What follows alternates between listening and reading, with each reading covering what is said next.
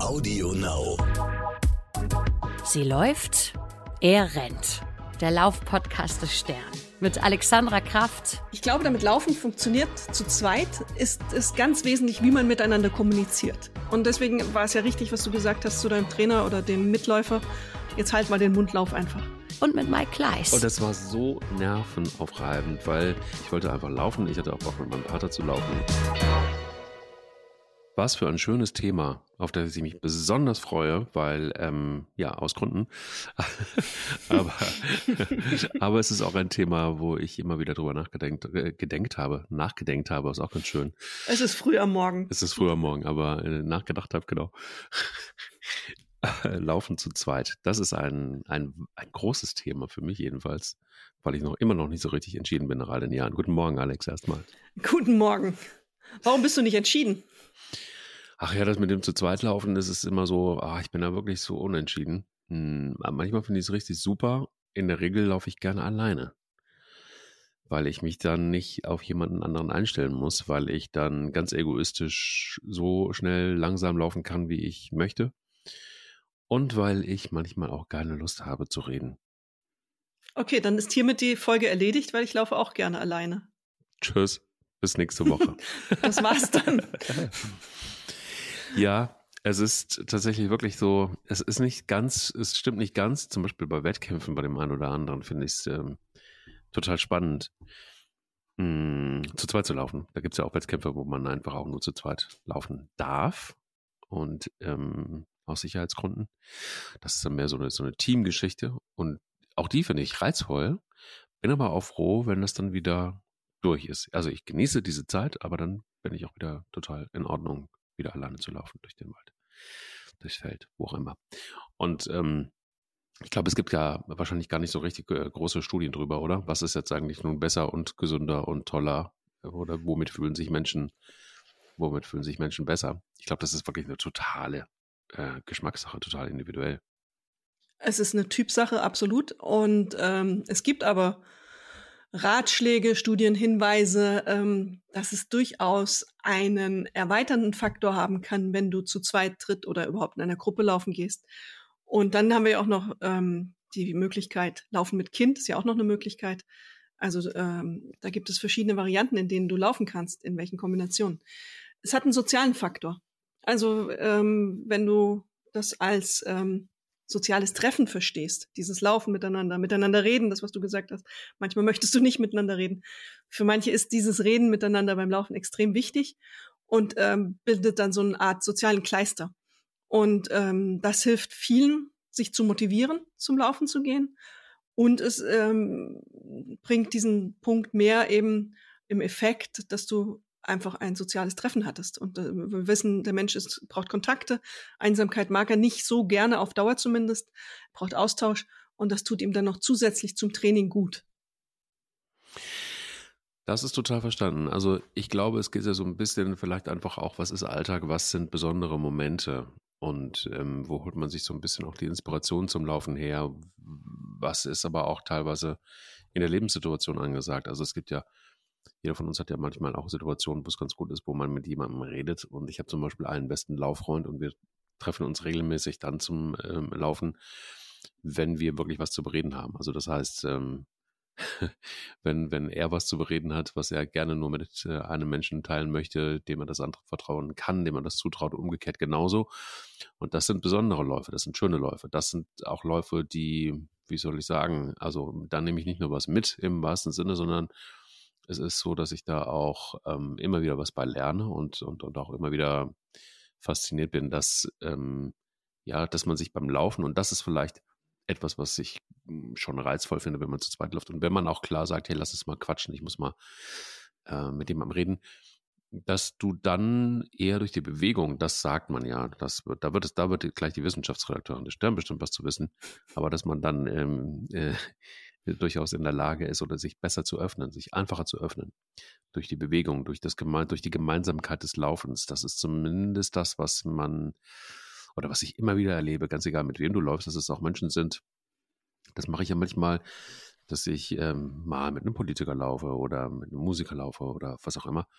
und ähm, wo man dann plötzlich äh, Dinge erfährt, die würdest du in einer normalen Situation nicht erfahren, sondern da ist das Laufen, das wirklich verbindet und da findet es dann eine neue Ebene.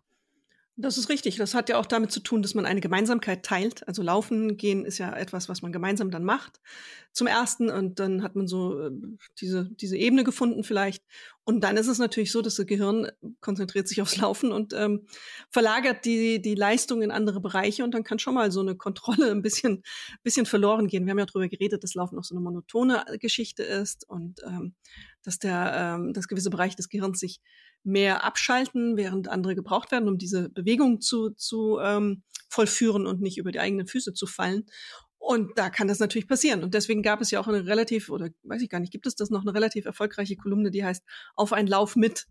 Da gab es dann immer wieder Promis, die mit einem Redakteur oder einer Redakteurin laufen gegangen sind und dann auch in vielen Teilen erstaunliche Dinge gesagt haben, die sie vielleicht in einem mhm. anderen Setting nicht gesagt hätten. Ja, man ist ja auch in so einem halb privaten Bereich. Man gibt ja was preis von sich. Man gibt auch seine Leistungsfähigkeit preis. Das ist ja schon eine Bereitschaft, sich zu öffnen. Und ähm, das kommt alles zusammen. Und am Ende hast du das Ergebnis eines relativ guten Interviews. Lustigerweise ist das offensichtlich dem einen oder anderen mittlerweile auch aufgefallen, dass das so ist und die machen es dann nicht. Also die gehen nicht mit dir laufen. Wenn du sagst, ach, wollen wir mal ein Interview beim Laufen machen? Ah, nee, lieber nicht. Das äh, okay, ist halt leider so. Spazieren gehen ist noch so ein Kompromiss, der ähm, den beide dann meistens akzeptieren. Aber ähm, diese, diese Angst, dass man was sagt, was man nicht will, herrscht, gibt es. Lustige, und ich sehe hier immer Altona in Hamburg, ähm, lebt auch unser Bundeskanzler zumindest phasenweise. Ich sehe den immer laufen und ähm, da fragt man sich, möchte man auch mal mit ihm laufen gehen und ein bisschen reden? Vielleicht antwortet er dann ja mal irgendwas, was ähm, handfest ist und nicht nur im Unklaren bleibt. Ja, Aber er wird es auch nicht wollen. Ja, ja, und da, aber das ist doch auch, also ich meine, bei Politikern ist es oft so oder bei Spitzenpolitikern ist es auch unangenehm. Wenn du mit denen läufst, dann hast du ähm, ähm, einige Menschen, die vor dir laufen, die dazugehören und auch hinter dir laufen. Ja. Ähm, so dass dem, ähm, ähm ja, äh, dem Menschen dann nichts passiert. Ich glaube aber, weil ich habe aus einer sehr verlässlichen Quelle gehört, dass er da relativ scheu sein soll beim Sport, zum Beispiel beim Rudern. Da ist er, das ist zum Beispiel was, was er nur für sich selbst macht und wo er auch bitte macht, kein großes Ding drauf. Er hat mal ähm, bei einem Ruderclub in Hamburg angefragt, ob er da mitmachen darf und dann äh, war es so, dass er da wirklich einfach auch so ein bisschen, da war er Bürgermeister, er so ein bisschen undercover bleiben wollte und, ähm, und das etwas privater lassen wollte. Absolut, so ähm. sehe ich ihn auch. Also äh, wenn er, wie gesagt, er, er wohnt hier, hat hier um die Ecke eine Wohnung, die er teilweise, also seine alten Studentenwohnung ist das, soweit ich das verstanden habe. Und da ist er eben teilweise. Und wenn er, man merkt es kaum, dass das der Bundeskanzler ist. Also du hast, du sagst natürlich, es sind ein paar Leute um ihn rum, es sind aber nicht extrem viele Leute. Äh, überraschend. Und dann ist er so, der ist ja klein, kleines Kerlchen, ganz unauffällig angezogen, ganz äh, Hamburger Understatement dunkelschwarz angezogen, äh, Mütze tief ins Gesicht gezogen. Und er grüßt auch nett. Also er ist ähm, wirklich sehr, sehr privater Mensch in diesen Momenten. Deswegen glaube ich auch nicht, dass die Chancen groß sind, dass er mit mir laufen geht. Aber du musst auch als Personenschützer dann ähm, sehr fit sein, um mit ihm laufen, so, so einem Menschen laufen zu gehen. Lustig, dass du sagst, weil ich weiß, äh, Jeschka Fischer hat das mal erzählt, genau. dass er, ähm, als er äh, sich dünn gelaufen hat, äh, das ist auch schon sehr viele Jahre her, das muss irgendwann in den 90ern gewesen sein, äh, und auch das Buch dann auch geschrieben hat. Äh, da war es so, da war das ähm, äh, Ministerium noch in Bonn und dann ist er immer am Rhein entlang gelaufen und, äh, die, und das morgens um sechs oder früher sogar noch. Und die Personen haben im wahrsten Sinne des Wortes wirklich gekotzt, weil er A, immer fitter wurde. Erst war es der, der, der dicke Joschka, der sich kaum bewegen konnte. Und die Personenschützer so, ja, dann lauf mal. Und äh, dann irgendwann waren sie ganz schön angesickt, weil er tatsächlich erstens schnell geworden ist und dann aber auch jeden Morgen fast konsequent gelaufen ist und ähm, dann auch die Personenschützer wohl zugequatscht hat. Also es, äh, die waren dann auch teilweise Blitzableiter. Und äh, da werden wahrscheinlich auch so einige gewesen sein wie du und ich, die das nicht so richtig gut ertragen konnten. Wenn du es aber dein Job ist, den Minister zu schützen, dann äh, bleibt dir nichts anderes übrig. Da musst du gefälligst zuhören und äh, freundlich sein. Aber ja, Joschka Fischer war dafür bekannt. Äh, Personenschützer sind mit ihm fit geworden, würde ich mal sagen. Ja, definitiv. Ähm, nur, was ein bisschen schade ist, dass ich kenne seinen Trainer, der mit ihm zusammen gelaufen ist. Herbert War das Steffni? Herbert Steffni? Ja. Genau, mit dem saß ich mal ganz, ganz lange in Wien zusammen nach einer Veranstaltung und dann hat er mir so ein paar Anekdoten erzählt und ähm, dann, dann die lustigste Geschichte war, fand ich zumindest, dass äh, sie wirklich eng befreundet waren dann irgendwann und auch viel zusammengelaufen sind, logischerweise, und sich viel erzählt haben und wirklich sehr nah waren. Dann haben sie sich ein bisschen aus den Augen verloren und dann ist dann Joschka Fischer in dieser Zeit auch wieder relativ mobbelig geworden und eigentlich ja fast breiter denn je. Und dann hat Herbert Steffni bei einer Veranstaltung getroffen mit seiner, ich glaube, damaligen Frau und ähm, hat dann Joschka Fischer ansprechen wollen, so nach dem Motto, hey, wollen wir nicht mal wieder loslaufen? Wird ja wieder, wieder Zeit. So. und ähm, die Frau hat dann irgendwie mehr oder weniger so das gefeiert, dass Herbert Steffni um die Ecke kam.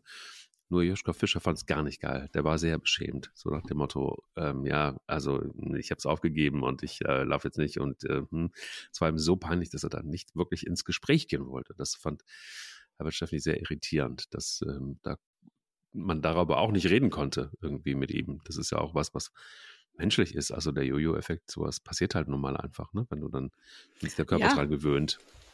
Aber es ist ja auch eine Niederlage. Also so jemand ja. wie Joschka Fischer denkt ja in, in Niederlagen und, und jemand, der solche Extreme gelebt hat wie dieser Mann, dieses, dieses extreme Schwanken der Gewichte und hat es ja auch vor sich hergetragen, dass er so schlank geworden ist. Das war ja ein Teil seiner Identität und seiner Erfolgsgeschichte.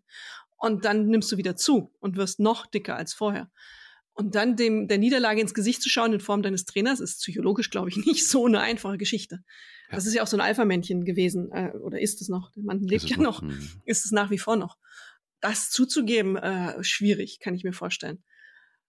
Aber ich weiß, die sind, hat eine relativ intensive Laufbeziehung und ich glaube auch Stephanie war entscheidend mit dafür den Erfolg. Und da siehst du, wie zusammenlaufen, auch in einem Trainer, äh, Trainer, wie nennt man das? Schüler.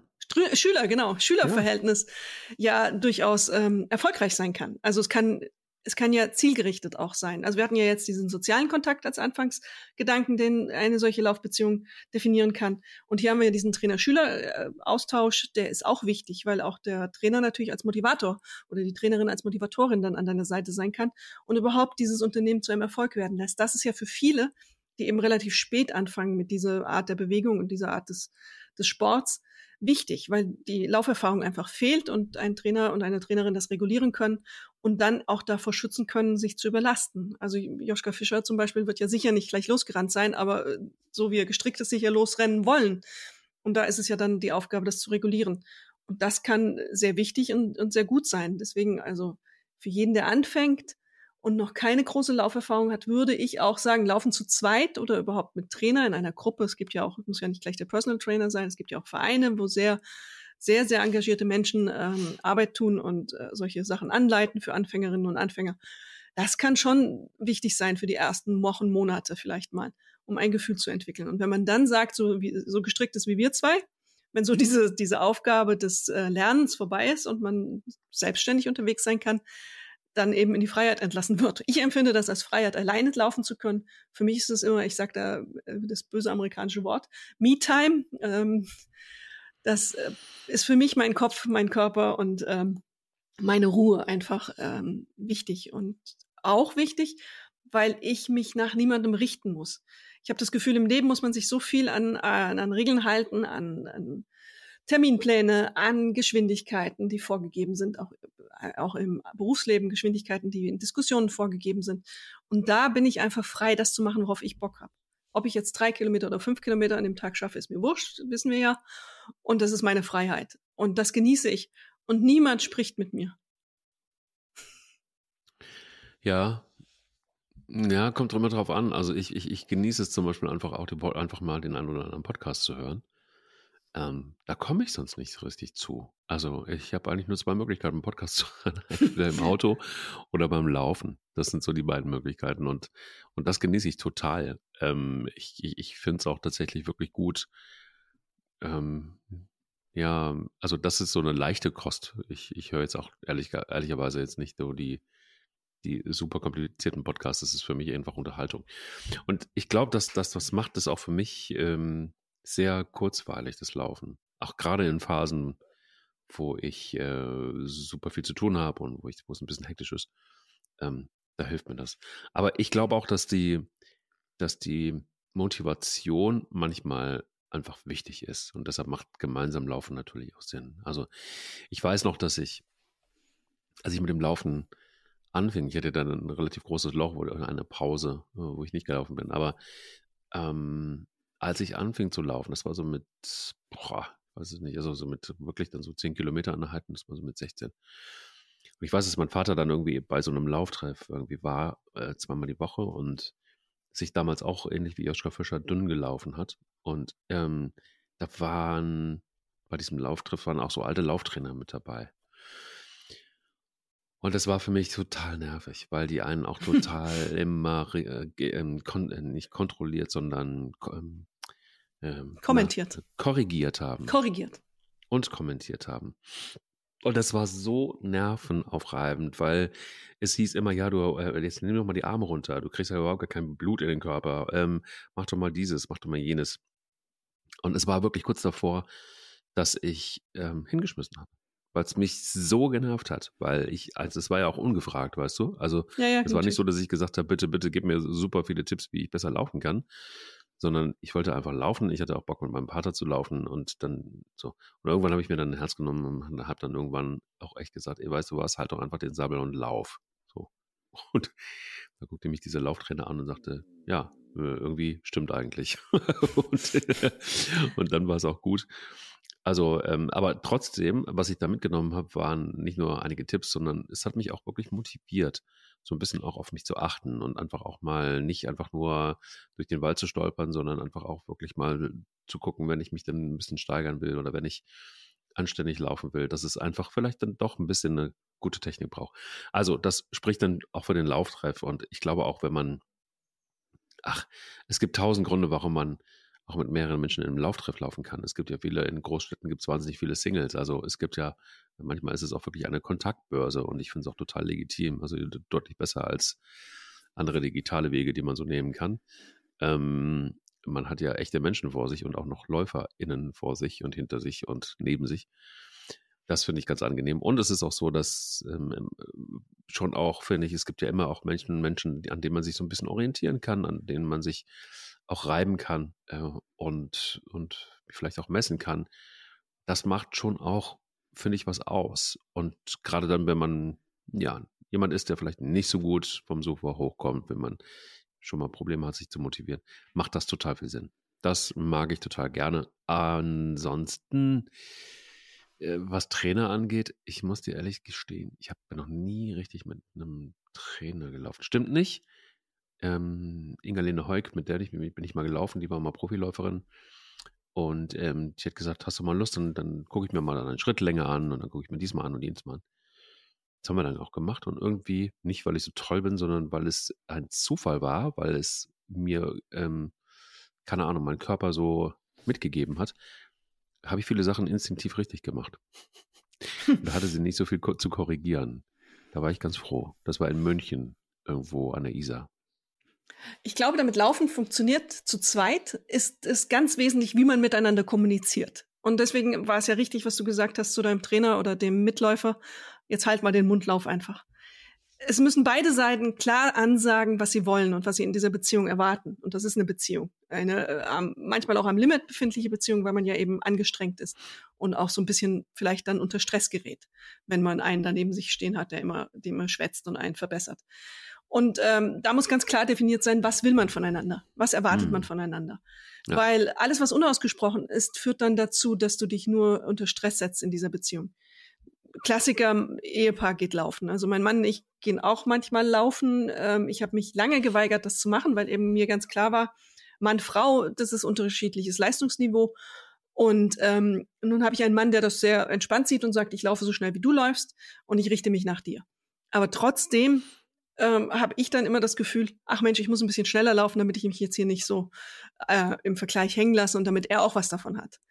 Und diese Erkenntnis führt dann dazu, dass wir einfach nicht miteinander laufen gehen. Es ist für beide Seiten eigentlich entspannter, obwohl es ganz nett ist, natürlich mit seinem Partner zu laufen. Aber es ist ähm, dann immer so eine Situation, wo so eine Anspannung im, dazwischen steht. Und das äh, möchte ich nicht. Wie gesagt, äh, für mich da können wir noch so gut kommunizieren und klar sagen, ich laufe so wie du. Mittlerweile laufe ich besser als er, weil er gerade was anderes macht. Aber ähm, da, das mag ich nicht, das brauche ich nicht. Ähm, aber wenn du eben diese, dann musst du jetzt lachen. Aber wenn du jetzt so eine Laufbeziehung mit einem Trainer hast ähm, oder einem, Paar, äh, einem Freund mit dem Laufen gehst, auch da musst du ja ganz klar kommunizieren, ich hechte jetzt nicht hinter dir her. Wenn du meinst, dass du diesen Berg hochrennen musst, dann ähm, vielleicht heute mag ich das nicht. Das muss man sagen dürfen und können, ohne dass der andere dann äh, enttäuscht ist oder den Druck ausübt. Du musst aber jetzt mit mir da hochrennen. Oder man noch viel schlimmer die ganze Zeit hinterher rennt. Ich glaube, das ist wirklich eine Frage der Kommunikation. Und andererseits kann es aber auch eine Motivation sein, wenn man zu zweit läuft. Wenn man das klar äh, sieht, dass man eben den anderen als Anleitung, der vielleicht ein bisschen besser ist, dem vielleicht folgen möchte, das ist ja auch eine Entscheidung, die man trifft und dessen Leistungsniveau erreichen möchte, dann ist das ja auch okay, dass man mal hinterher rennt und mal über die Grenze hinausgeht. Ähm, du bist ja der Experte über Grenzen hinausgehen und äh, mitzugehen. Ja, du, sie läuft, er rennt, sage ich nur. Ich nicht, nein, nein. Du nicht. Mal so über eine Grenze hinauszugehen in der Gruppe und, und auszuprobieren und zu sehen, was eigentlich machbar ist. Das kann ja auch bereichernd sein äh, in, in einem Trainingsverhältnis. Aber da muss man sich auch, glaube ich, vorher klare Gedanken machen. Was will ich und was erwarte ich davon? Und wie sehe ich mich in dieser Beziehung? Was ich interessant finde, dass du Podcasts hören kannst beim Laufen. Ich kann das überhaupt nicht. Ich merke dann, ich habe so äh, klassisch mal, BBC macht sehr gute Pop Podcasts und äh, beim Laufen die immer mal wieder gehört, auch so über Afrika, äh, Länder in Afrika, wie die wirtschaftlich dastehen. Und ich merke, dass ähm, mich das anstrengt. Meine Konzentration ist dann äh, irgendwie ganz hoch auf diesen Podcast und was die da so erzählen. Und ich komme dann nicht in die Entspannung. Das ähm, geht nicht. Das funktioniert nicht. Das äh, habe ich dann immer nach 10, 15 Minuten abgebrochen, weil ich merke, das äh, macht dann nicht so viel Sinn. Ich habe dann wieder Musik geht, einfach neutrale Musik, irgendwas äh, mit einem guten Beat und nicht nach auf den Text hören. Das kann ich, aber nicht Podcast, auch nicht den eigenen. Nicht. Nee. Also ich kann dir sagen, ähm, vielleicht ist es einfach schlicht und ergreifend der falsche Podcast. Ähm, du solltest jetzt vielleicht nicht unbedingt solltest vielleicht nicht unbedingt jetzt Podcasts hören, die ähm, so anstrengend sind, ähm, dass du da wirklich äh, nur noch dich drauf konzentrierst und sonst gar nichts mehr machen kannst. Das, äh, den Fehler habe ich tatsächlich auch mal gemacht. Das ist dann auch wirklich anstrengend. Das nervt richtig, finde ich sogar. Ja. Also es ist richtig so, dass ich äh, mich dabei ertappt habe, dass ich mir dann noch wütend ähm, die, die, die, die AirPods dann rausgerissen habe, weil ich gedacht habe, warum, warum machst du das? Also, was, warum willst du das jetzt? Also, ähm, ja, dementsprechend äh, kann ich das auch ein bisschen verstehen. Ähm, es gibt allerdings einen sehr, sehr schönen Podcast, übrigens einen neuen Stern-Podcast. Ähm, da geht es um das Thema Sterbebegleitung, ähm, die Suche nach dem guten Tod. Ein hervorragender Podcast, den ich wirklich an der Stelle nur, nur empfehlen kann. Und äh, das, was so sperrig klingt, ist ähm, alles andere als das. Es ist nicht ein schwerer Podcast, den man beim Laufen nicht hören könnte zum Beispiel, sondern es ist wirklich teilweise wirklich unfassbar gut gemacht und ähm, tolle, tolle ähm, Geschichten, ähm, die da entstanden sind. Also das vielleicht einfach mal so als Tipp zum Thema. Ist ein guter Podcast Tipp. Ist wirklich ein guter Tipp. Kann ich nur zustimmen. Wie gesagt, ich nicht beim Laufen, ich eher auf dem Sofa danach, äh, wenn ich mich erhole vom Laufen. Aber der ist wirklich gut gemacht. Ähm, wichtiges Thema, tolles Thema, gut aufgearbeitet. Ähm, gibt es überall da, wo es Podcasts gibt. Kann man runterladen, findet man auf stern.de den Link dazu. Lohnt sich Schön. auf jeden Fall. Guck mal, nicht abgesprochen, Werbung gemacht für einen weiteren Stern-Podcast, aber yes. Äh, völlig zu Recht. Ähm, du, ich wollte noch was sagen zum Thema ähm, Laufen und Beziehungen. Es ist, ähm, ich hätte es mir nicht vorstellen können, und das spreche ich ja eigentlich gegen mich selbst, aber äh, das ist was, wo äh, ich wirklich nur sagen kann, wenn man zum Beispiel Beziehungsprobleme hat, haben ja kaum Menschen, äh, dann äh, kann das äh, durchaus, dann kann das durchaus ein wirklich sehr, sehr, sehr, sehr gutes Mittel sein. Ähm, ich habe mich da mal mit einem Psychologen drüber unterhalten und ähm, der nun felsenfest davon überzeugt, er übrigens auch ein passionierter Läufer, der gesagt hat, das ist tatsächlich was, was ähm, vielen hilft, nämlich in die Bewegung zu kommen, ähm, mal raus aus der Hütte zu kommen, eine andere Umgebung ähm, und auch eine gewisse Gemeinsamkeit zu haben, weil ähm, viele ja, Beziehungsprobleme entstehen Unter anderem dadurch, dass ähm, Paare immer weniger Gemeinsamkeiten haben, sich auseinandergelebt haben.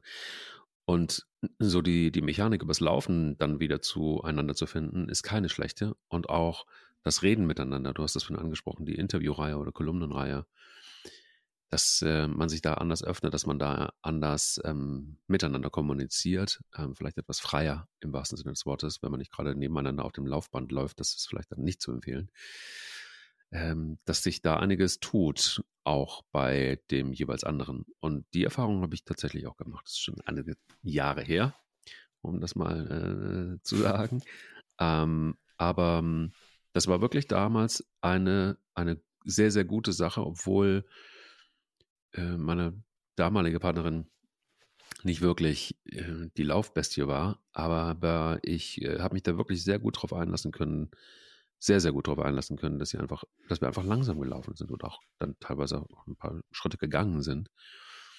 Ähm, und da, glaube ich, ist so ein bisschen einfach auch schon der erste ähm, Aufhänger, sich nämlich aufeinander einlassen zu können wieder und auch ähm, Rücksicht zu nehmen und zu gucken, wo steht der jeweils andere eigentlich. Jetzt wird es sehr philosophisch und bildlich, aber es ist schon was dran sich auf den anderen zu konzentrieren und ähm, ihn da abzuholen, wo er gerade ist. Und wenn es eben langsam ist, dann ist es eben langsam. Wenn es schnell ist, auch zu probieren, da hinterherzukommen. Ähm, wenn man dabei noch reden kann, natürlich. Ähm, er rennt. Das habe ich dann aufgegeben in dem Moment und bin dann wirklich gelaufen. Nein, und das war äh, über mehrere Läufe wirklich sehr hilfreich, weil wir über das Laufen ins Reden kamen und über Dinge reden konnten, und auch freier und auch besser und auch mit, mit Pausen übrigens. Das ist ganz schön. Wenn du äh, in der Kommunikation bist mit einem Partner und du bist in einem Raum und dann wird es, lang, wird es sehr lange still, das nervt manchmal, wenn der andere nichts zu sagen hat. Beim Laufen ist diese Situation ganz anders. Das heißt, weil du musst ja auch Luft holen und, und, und beide genießen ja auch das Laufen und dann sind so sogenannte Sprechpausen auch plötzlich gar nicht so schlimm und nerven auch gar nicht weil du weißt, ja, man muss einfach auch mal so ein bisschen kurz ähm, während des Laufens äh, wieder Luft holen, um weiterreden zu können. Das, und das eröffnet die Möglichkeit, auch wieder neue Gedanken zu finden und zu überlegen, wo will ich eigentlich hin? Was will ich dem anderen eigentlich sagen? Also, das ist jetzt sehr de detailliert so ein bisschen die Erfahrung, die ich gemacht habe, geschildert, aber ähm, also könnte ich jetzt ewig drüber sprechen, aber ich finde, das ist tatsächlich wirklich ein sehr, sehr gutes Mittel, um mit dem Partner Dinge zu lösen. Ja, du hast ja auch ganz wichtige Punkte angesprochen. Also diese Aktivität zusammen. Das ist schon mal gemeinsam loszulaufen, eine, eine gemeinsame Sache zu finden. In einem Alltag sich Zeit dafür zu nehmen und rauszugehen aus einem gewohnten Umfeld mit dem alten Muster, ähm, das zu brechen dann damit auch. Das ist in der Paarbeziehung unglaublich wichtig, ja. Gemeinsame Aktivitäten ja ohnehin. Die kommen aber in der Regel oft zu kurz, weil man dann 1084 andere Sachen um die Ohren hat. Und ähm, die, die Zustand des Gehirns, was ich damit meinte, dass man ja eben andere Bereiche beansprucht und vielleicht auch einfach ähm, bisschen offener wird und ähm, diese quälenden Gedanken, die einem immer so durch den Kopf gehen, stellt man ja ab beim Laufen durch die Aktivität ja ähm, bedingt durch die Versorgung des Gehirns und ähm, das kann hilfreich sein, einfach neue Aspekte mal zu öffnen. Ja. Es ist auch der Platz, wo man auch schweigen kann, weil man atmen muss und es kein peinliches Schweigen wird. Und was du gesagt hast mit Rücksicht nehmen, Rücksicht nehmen steht ja auch für Respekt. Und ich glaube auch, dass man in einem solchen Laufverhältnis relativ schnell sehen kann, wie es bestellt ist um eine Beziehung. Ja. Ähm, jede Beziehung, habe ich auch mal mit einem Psychologen darüber gesprochen, der kann relativ schnell sehen in der Paarberatung, ob eine Beziehung noch funktioniert oder überhaupt eine Basis hat, indem man darauf achtet, wie respektvoll geht man miteinander um. Und mhm. ähm, das siehst du beim Laufen dann schon, wenn der Mann vielleicht dann doch sich entscheidet, äh, die Frau ist völlig außer Atem, ich renn trotzdem weiter, mir doch egal, was die macht also diese Haltung entwickelt, dann weißt du relativ genau, das ist schwierig, das noch zu retten. Da musst du echt Arbeit investieren, wenn es überhaupt noch zu retten ist. Und das siehst du da. Und ähm, ein respektvoller Umgang in einer solchen Beziehung zeigt auch, dass vielleicht beiden Seiten daran gelegen ist, die Sache ähm, zu einem guten äh, Outcome, wie heißt das auf Deutsch, ähm, zu einem guten Ergebnis zu bringen. Hm. Und ähm, dafür kann sowas ganz heilsam wichtig sein. Ich glaube auch, diese wirklich ganz, ganz groß ist, dieser Moment zusammen, Zeit zusammen, Aktivität zusammen. Das ist wichtig, wenn man die sonst nicht hat. Ja, übrigens auch den anderen wieder riechen zu können. Also, ähm, wenn man im wahrsten Sinne des Wortes den anderen im Moment mal gerade nicht so richtig gut riechen kann, es ist ja tatsächlich so, dass während des Laufens auch äh, neue Gerüche entstehen. Also, ähm, das mag jetzt ein bisschen komisch klingen, aber es ist wirklich so, dass, dass sich da die Wahrnehmung einfach ein, Stück weit ändert. Dass übrigens auch ähm, die, ja, wenn du willst, auch die Form der Nähe nochmal neu definiert werden kann. Ähm, es ist sicher jetzt kein Allheilmittel. Ich will jetzt hier nicht suggerieren, dass das jetzt die Paartherapie ersetzt oder so, ähm, dass das Laufen nun wirklich für alles ähm, toll ist. Aber es ist wirklich so, dass man einfach auch den eigenen Körper spürt, aber auch dann den Körper des anderen spürt. Ähm, auf eine neue Art und Weise. Und, und, und, und da einfach auch je nachdem, wie man so zusammenläuft, ne? ob man näher oder ein bisschen weiter voneinander entfernt ähm, läuft. Wenn man so ein bisschen sich drauf, auch da wieder drauf einlässt, dass man solche Strömungen dann zwischen den Menschen auch mal zulässt und auch merkt, so was macht das eigentlich, wenn jemand mir wieder näher kommt, ähm, während ich mit ihm spreche und ähm, wo man sich vielleicht auch mal wieder berührt. Also es gibt ja wirklich Paare, Klassiker, kennt jeder von uns, in einem Restaurant, äh, Paare, die lange zusammen sind und sitzen dann im Restaurant und, und, und schweigen. Äh, mir geht es immer so, dass ich immer äh, dann selber, wenn ich sowas sehe, aufstehen will und gehen möchte, weil ich das einfach nicht aushalte. Ich, krieg, ich muss dann auch mal wieder hingucken, es ist wie ein Unfall. Und, ähm, und, und, und finde es ganz schlimm. Und ähm, ja, vielleicht ist es aber auch so, dass man über die Zeit ähm, ja, vielleicht manchmal schleift sich sowas ein, was auch nicht ganz gut ist.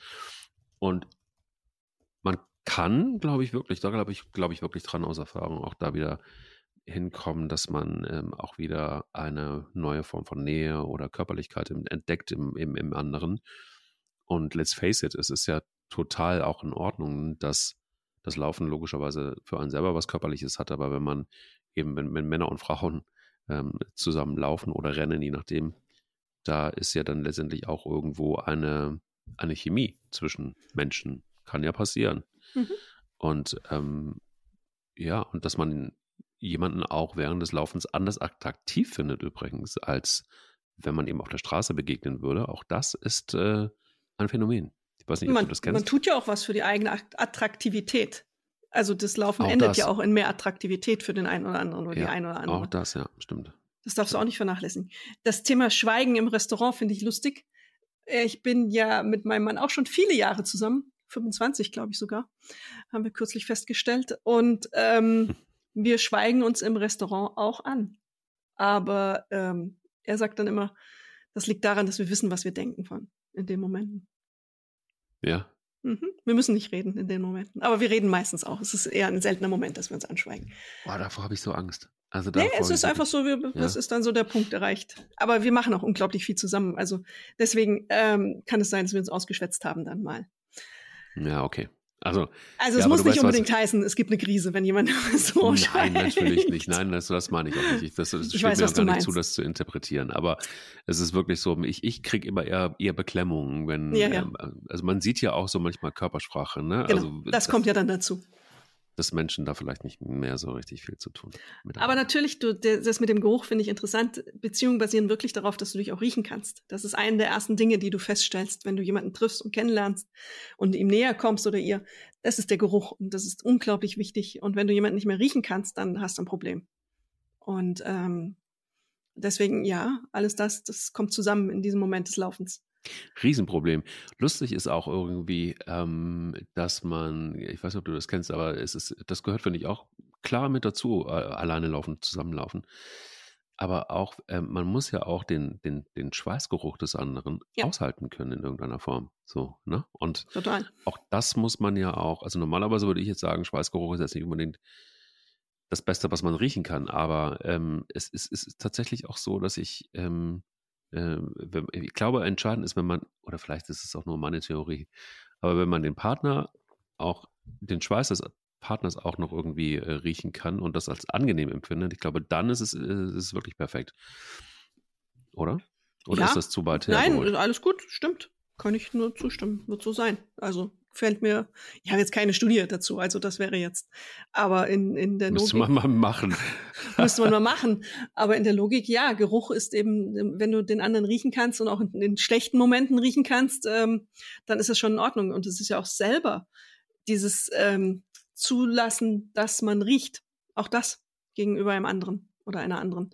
Das äh, muss man ja auch, da kannst du dich noch so einparfümieren, aber irgendwann riechst du halt. Und das musst du auch hinnehmen, dass du dich da nicht verstecken willst und dass, ähm, dass man sich dann trotzdem nahe kommt und dass auch sich traut, jemanden anzufassen und angefasst werden, wenn man selber in so einem äh, lurchigen Zustand ist.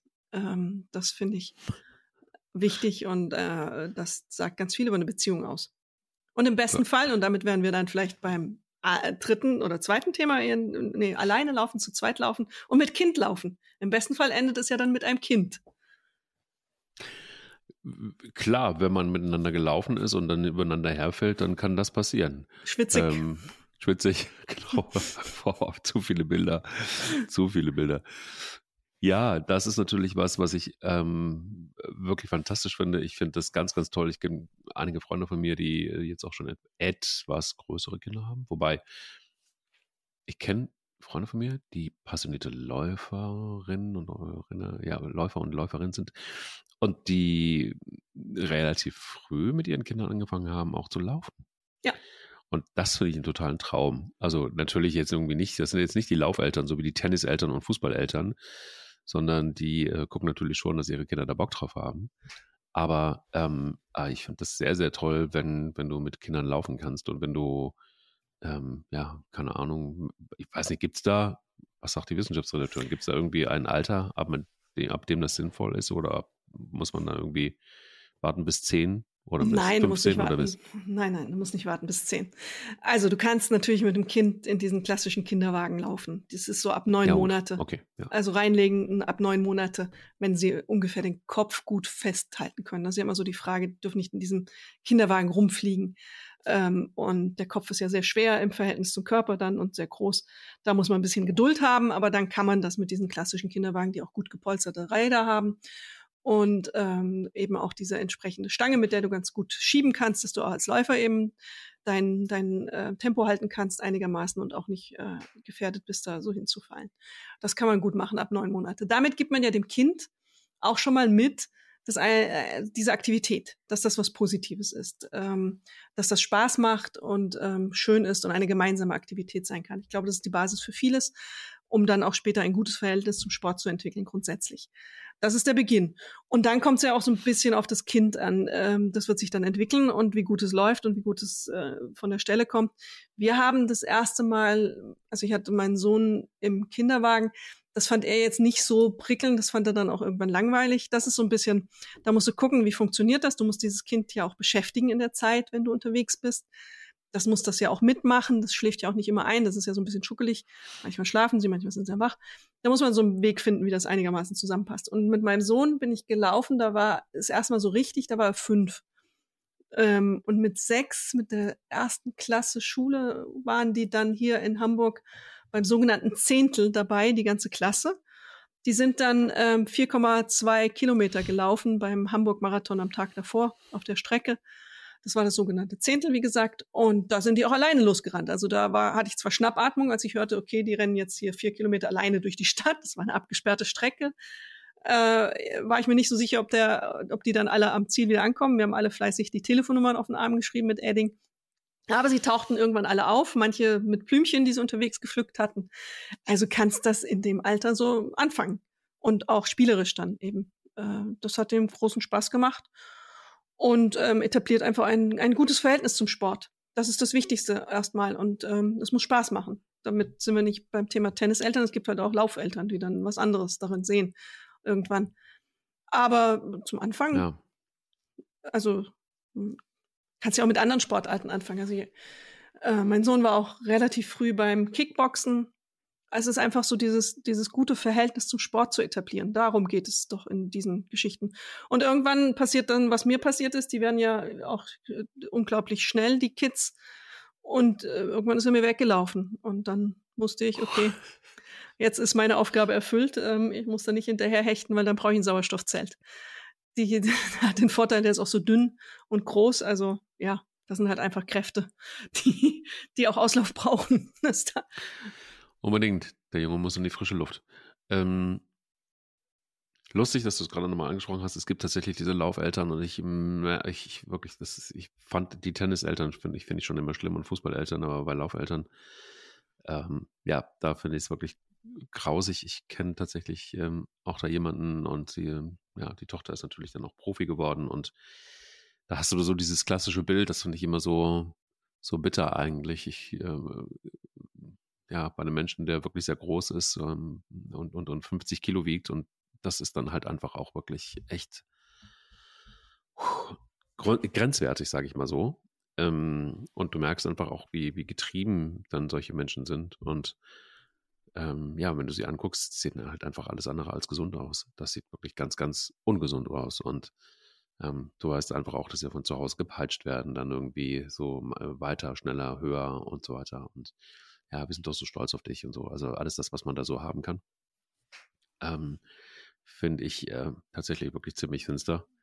Aber ich glaube, das ist ja nicht unbedingt unser Thema. Ich denke nur, dass es halt einfach auch dann doch wieder unser Thema ist, wenn man drüber nachdenkt, ähm, ja, nimmt man Kinder mit zum Laufen, weil man es gut findet, dass sie sich an Bewegung gewöhnen, dass sie merken, auch innerhalb der Erziehung, dass Bewegung eine wichtige Sache ist und fördert sie und guckt sich an, finden sie das gut oder mögen sie doch lieber Volleyball und fördert sie dann eben da. Ich glaube, dann ist es eher die Bewegung, oder, um die es geht und dass ähm, man in der Erziehung vielleicht darauf achtet, dass Bewegung das A und O ist und wenn Kinder einfach von ihren Eltern geprägt werden, dann ist das sicher einfach auch ein wichtiger Aspekt. Ob es jetzt das Laufen ist, ähm, sei mal dahingestellt, aber ich könnte mir gut vorstellen, dass ähm, also in meiner Romantik irgendwann mal ist es so, ähm, als werdender Papa, dass, dass ich dann vielleicht schon auch meine, ähm, mit meiner Tochter laufen gehen kann. Ähm, und wenn sie mir davon rennt, dann ist es doch toll. Also ich würde mich drüber freuen. Dann, dann weiß ich zumindest, dass sie fit ist. Genau, das ist, ist ja so ein äh, bitter, bittersweet Moment. Einerseits ja. freut man sich, dass denn das Kind das kann und dieses Verhältnis zum Sport entwickelt hat. Aber dann ist es auch der Moment, wo man nicht mehr zusammenläuft. Das ist so. Oder ähm, jetzt gibt es aber auch so Momente, wo er mit mir läuft und dann sagt, Mama, alles gut, ich bin nehme den Zahn raus, ist okay. Das ist so diese Schulterklopfer. Das ist aber auch bitter, oder? Ist das also, nicht die Höchststrafe? Na, das ist so, ja, auch das ist so bittersweet. Ne? Er rennt also, halt. Äh, er rennt halt, aber er, der, der muss sich gar nicht anstrengen, das ist das Erschreckende dabei. Aber das ist halt einfach das Alter, das ist, äh, muss man zugeben. Ja, ähm, aber du hast äh, gesagt, äh, du wünschst dir, dass das dann auch ein, vielleicht irgendwann so ist. Man ist ja Vorbild, indem man seine Gewohnheiten eben vorlebt, ist man dann auch Vorbild. Und man gibt ja auch Muster vor. Deswegen ist es ja auch oft so, dass aktive Eltern aktive Kinder haben. Und eben inaktive Eltern, ähm, inaktive Kinder, das weiß man ja auch ähm, in vielen anderen, auf vielen anderen Ebenen. Das ist beim Sport genauso, das ist bei der Ernährung so. Familien, die sich gesund ernähren, ernähren sich die Kinder in der Regel auch gesünder und haben auch weniger Probleme mit Übergewicht. Dasselbe der Umkehrschluss, wenn du nur Fanta und äh, Cornflakes als Kind auf den Tisch bekommst, entwickelst du diese Gewohnheiten, die nimmst du mit und dann ähm, lebst du deinen Tag damit und dann wird es echt schwierig, das zu durchbrechen. Also deswegen, ich habe es auch so erlebt. Mein Vater war relativ aktiv sportlich, der hat Handball gespielt, ähm, war Schiedsrichter ewig lange im Handball auch. Und wir waren so oft auf Sportplätzen und haben da rumgetobt und geturnt und haben das gesehen. Diese positive Sportlichkeit und das positive Erlebnis, das war auf sehr niedrigem Niveau vom, vom Leistungsniveau. Aber das war halt schon fast jedes Wochenende. Und ähm, da waren wir dabei und dann hatten wir auch in der Verwandtschaft so jemanden, der zwar ein Altnazi war, aber eben Sportkurse angeboten hat für Kinder im Dorf. Ähm, und da war ich mit mhm. drei Jahren, glaube ich, das erste Mal in einem Purzelbaum gemacht. Das war alles positiv besetzt, das Erlebnis. Und das ist wichtig, weil du ja auch sagtest, dieses Peitschen ein bisschen zur Leistung oder sehr motivieren, um es mal ein bisschen neutraler zu sagen, das ist das, was ich nicht so gerne sehe. Es ist immer so schwer zu sagen, wo ist die Grenze, wo geht es zu weit und wo will das Kind das? Wo ist das die haben ja auch oftmals, es gibt ja auch talentierte Kinder, wo du sagst, hey, da wäre es schade, wenn die jetzt nicht gefördert werden. Wo beginnt die Förderung, wo beginnt die Qual? Das ist ähm, immer schwer zu sagen. Äh, ja, zum Glück stand ich nie vor dieser Entscheidung, dass ich da irgendwas in eine Richtung pushen musste.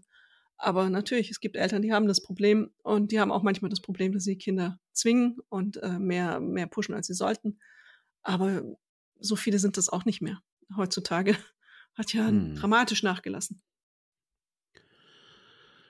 Hat es total. Ähm, ich finde aber auch, dass, wie soll ich sagen, ähm, das, was du gerade eben angesprochen hast, äh, Vorbild zu sein, ist ja sowieso immer per se eine schwierige Geschichte, glaube ich, für Eltern, ähm, ähm, weil man ja auch so seine eigenen Sachen äh, mit sich rumschleppt.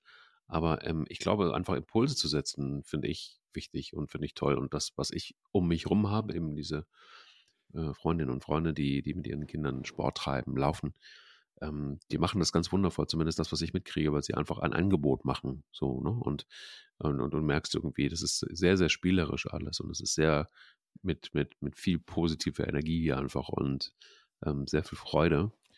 Und, ähm, und, und dann einfach auch so zu sehen, wie sich Kinder entwickeln, auch während des, des, des Sports miteinander, des Laufens. Und ich finde auch toll, also so Sportfamilien mag ich einfach auch gerne, die irgendwie gemeinsam, und das sind wir dann wieder beim Gemeinsamen, äh, und nicht beim Alleine. Also, dass jeder natürlich für sich selber äh, alleine auch mal läuft, aber ähm, dass die zusammen einfach Sport machen und daran Spaß haben, dass die zusammen einfach auch sich darüber unterhalten, dass sie, dass es ein, ein, ein Anker ist irgendwie auch im, im Leben. Ähm, das ähm, früher fand ich es furchtbar spießig, heute finde ich es irgendwie ähm, wirklich ganz schön zu sehen, weil es einfach auch was Verbindendes hat. Einfach auch da wieder. Ja, es ist so abgedroschen, furchtbar abgedroschen. Aber egal, ob äh, Familien zusammen Fahrrad fahren und Fahrradtouren machen oder eben zusammen laufen gehen, das ähm, finde ich was, empfinde ich zumindest auch als, äh, als was ganz, ganz Tolles. Abschließend würde ich aber gerne nochmal ähm, dich fragen, was macht das Laufen für dich alleine aus? Was ist das, was, du hast ja schon ein paar Dinge gesagt, aber was ist so die Essenz, wenn du alleine läufst? Was ist das Größte für dich, wenn du übers alleine Laufen nachdenkst? wenn ich über das Alleinelaufen nachdenke, ist für mich das Größte das Alleine sein. Das ist genau dieses, unerreichbar zu sein. Absolute Stille, wenn ich es will. In dem Moment äh, Stille im Kopf überall. Wenn ich es will, kann ich äh, alles abstellen. Ich muss mein Handy nicht mitnehmen. Ich kann im Kopf auch leichter gedankenlos werden, die mich vorher vielleicht gequält haben. So dieses, ja, das ist es. Mhm. Jetzt, jetzt guckst du irritiert. Ja, ich gucke, ja, ich, ähm, ich, ich, ich, ich, weiß natürlich genau, was du meinst. Ich ähm, empfinde das immer so, also ich sage mal, das ist so meine, ja, meine Art der Meditation. Ja. Und weil, weil ich äh, nicht nur zu mir selbst komme, sondern das ist ähm, die Zeit, die ich mir für mich nehme und das ist auch übrigens die meistens die produktivste Zeit des gesamten Tages, weil ich da wirklich einfach auch, äh, da kommen mir Ideen, da kommen neue Eindrücke, da kommt ähm, über den, über die, über die Bewegung und über das Auseinandersetzen mit dem eigenen Körper, ähm, äh, fallen mir neue Dinge auf. Ähm, beim Podcast hören kriege ich, je nachdem, was ich für einen Podcast höre, ich auch nochmal neue Impulse, neue Ideen. Ähm, also manchmal ist es so, dass ich einfach gar nichts mache und einfach nur laufe und einfach ja, das nur genieße. Und manchmal knalle ich mir aber auch den Lauf voll mit Dingen, die ich auch unbedingt machen will. Also ob das Podcast hören ist oder ob das ähm, vielleicht nochmal eine Sprachnachricht. Ähm, ich habe so ein paar Freunde, mit denen, weiß nicht, es gibt ja Leute, die, die sind so Team Sprachnachricht und äh, teilweise sind es auch überhaupt nicht, finden es furchtbar. Aber ich teile manchmal Sprachnachrichten, äh, lange Sprachnachrichten mit Freunden. Und dann habe ich bei, während des Laufens auch wieder Zeit, die zu hören. und auch zu antworten übrigens. Ähm, wo ich dann auch sage, nehmt es mir nicht übel, aber äh, wenn ich ein bisschen atme zwischendurch, ähm, aber dann müsst ihr dann eben durch, dann kann ich auch lange Sprachnachrichten absenden. Ähm, nein, aber das sind so, also entweder ich proppe es mir voll und habe da totalen Spaß dabei und der Lauf geht total vor, wie im Flug vorbei und ich achte überhaupt nicht auf meinen Körper. Ich renne einfach nur und habe Spaß. Oder es sind Läufe, wo ich einfach nur komplett runterfahre und, und sonst nichts mache. Und ja, meine Form von Meditation. Das kann ich äh, überhaupt nicht. Also ich versuche eben, was du sagst, dieses Vollpacken, das, das ist für mich undenkbar beim Laufen.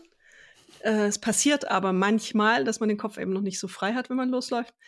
Ich lasse zunehmend mein Handy zu Hause. Ähm, ich habe mittlerweile in der Uhr so einen kleinen, wenn ich die dann mitnehme, so einen kleinen Speicher, wo du ein, paar, ein bisschen Musik drauf hast. Das reicht dann. Äh, ich bin dann einfach nicht erreichbar. Aber wenn ich mit Gedanken loslaufe, geht es mir auch so wie dir. Also wenn ich zum Beispiel jetzt sage, ich sitze jetzt heute sechs Stunden hier und muss eine Geschichte schreiben und mittendrin hänge ich, dann kann Laufen auch die Methode sein, um einfach über diese, diese Klippe zu kommen, diese kleine Schreiberblockade, Schreibblockade zu lösen, weil mir beim Laufen auch eher die guten Ideen kommen. Zumindest so Anregungen oder irgendwie den Kopf mal wieder in Bewegung bekomme, im wahrsten Sinne des Wortes, mhm. und die mhm. Gedanken in Bewegung bekomme. Manches, was mir auf der Strecke als genial vorkommt, ist nachher nicht ganz so genial, aber ähm, es gibt einen Anstoß. Ich glaube, das ist bei mir das auch was manchmal passiert. Aber ich kann mir nicht, also dieses Vollpacken und dann noch E-Mails oder Na Sprachnachrichten absenden, nee, das ist, ähm, da weigere ich mich, das äh, durchbricht zu sehr diese Me-Time, die ich haben möchte auch. Ich brauche die und ich finde die wichtig. Und was im Nachhinein für mich wichtig ist und klar spürbar ist und ganz deutlich dieses gute Gefühl, diese gute Laune, die ich danach habe. Das strahlt so lange in meinen Tag und ich glaube, ich bin auch ein fröhlicherer Mensch dadurch geworden, mein Sohn hat es dann auch irgendwann mal gesagt, dass er feststellte, du, nach dem Laufen oder nach dem Sport, was auch immer, das fühlt sich irgendwie gut an. Und das ist das Maximum, was du deinen Kindern mitgeben kannst, denke ich mal, in diesem Bereich, in dem sie selber die Erfahrung machen, das fühlt sich gut an, auch danach. Also diese kleine Anstrengung, die ich da investieren muss, führt dann dazu, dass ich danach einen Benefit habe. Und das ist ähm, perfekt, wenn sich das miteinander verknüpft im, im Kopf und dazu führt, dass man eben Sport treibt, um dieses Gefühl wiederzufinden. Dann äh, würde ich sagen, hinaus mit dir, raus mit dir, und damit du noch ein fröhlicherer Mensch Fröhlich, wirst. Genau. Und ähm, ja, ich muss mal ein paar E-Mails machen beim Laufen. Nein, Scherz, das mache ich übrigens wirklich nie, nie, nie, nie, nie. Okay, Sprachnachrichten. Nie. Ja, Sprachnachrichten. Genau. Wir hören uns nächste Woche wieder. Wir hören uns nächste Woche wieder. auf der Rand. Genau. Mach's gut. Bis dann. Bis dann. Tschüss. Tschüss. Sie läuft, er rennt. Der Laufpodcast des Stern. Mit Alexandra Kraft und mit Mike Kleiss.